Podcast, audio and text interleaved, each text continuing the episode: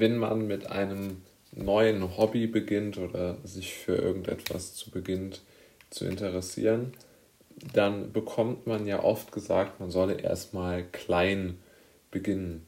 Also wenn man beispielsweise ein Instrument erlernt, dann äh, soll man eigentlich immer ein relativ günstiges kaufen, so nach Meinung der meisten Menschen, um zu schauen, ob es einem überhaupt gefällt. Bei, ähm, nehmen wir es mal bei Büchern, wird oft gesagt, man soll sich keine neuen Bücher kaufen, bevor man die alten, die man noch hat zu Hause, nicht vollständig gelesen hat. Aber ich glaube, in gewisser Weise ist dieses Denken schädlich.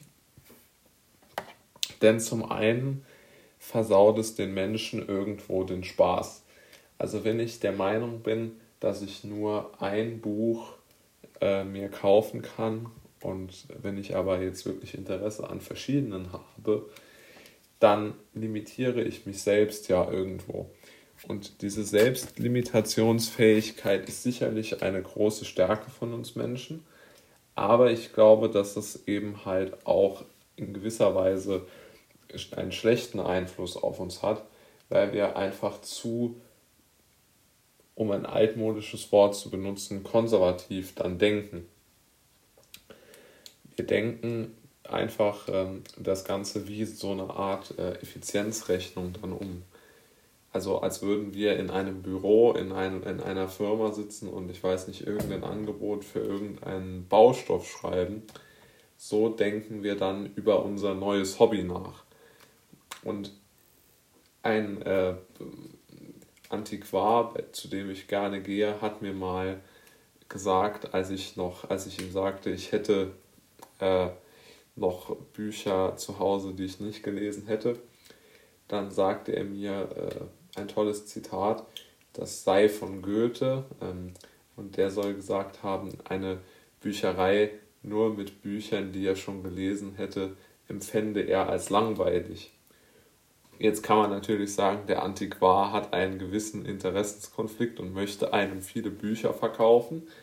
Das stimmt sicherlich auch irgendwo, aber ich glaube, es ist auch was Wahres dran, weil äh, wenn man überhaupt zu Hause sich nicht sofort mit etwas beschäftigen kann, was jetzt zum Beispiel dem eigenen intellektuellen Magen, so wie man so schön sagen kann, vielleicht, oder eigenen intellektuellen Geschmack liegt, dann verwehrt man sich ja irgendwo einem Stück Lebensqualität, das man sich ja eigentlich äh, nehmen könnte, herausnehmen könnte, um das mal so äh, provokant zu formulieren. Hm. Und es gibt da auch weitere Punkte, die aus meiner Sicht äh, dafür sprechen. Schauen wir uns das Beispiel Musikinstrumente an. Wenn man sich dort das günstigste Instrument kauft, hat man einfach nicht die gleiche Qualität, wie wenn man sich das normal bepreiste Instrument äh, kauft.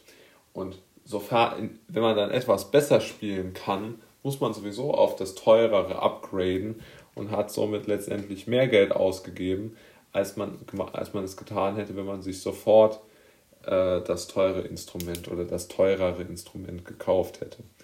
Denn die Qualität des Instrumentes macht schon sehr, sehr viel äh, in Bezug auf Klangfarbe und Klangwirkung aus. Oder schauen wir uns zum Beispiel äh, bei mir, ich habe lange Jahre Tischtennis gespielt und musste dann von meinem Anfängerschläger auf einen sogenannten, oder ich nenne ihn jetzt mal fortgeschrittenen Schläger wechseln. Aber bin ich sofort als, als, als Anfänger mit dem, mit dem Schläger für die Fortgeschrittenen praktisch begonnen hätte, hätte ich auch weniger Geld ausgeben müssen und hätte sofort besser spielen gelernt, weil der, der Schläger einfach sofort eine bessere Technik erfordert und man sich somit gleich an, höher, an ein höheres Niveau ähm, gewöhnt hätte.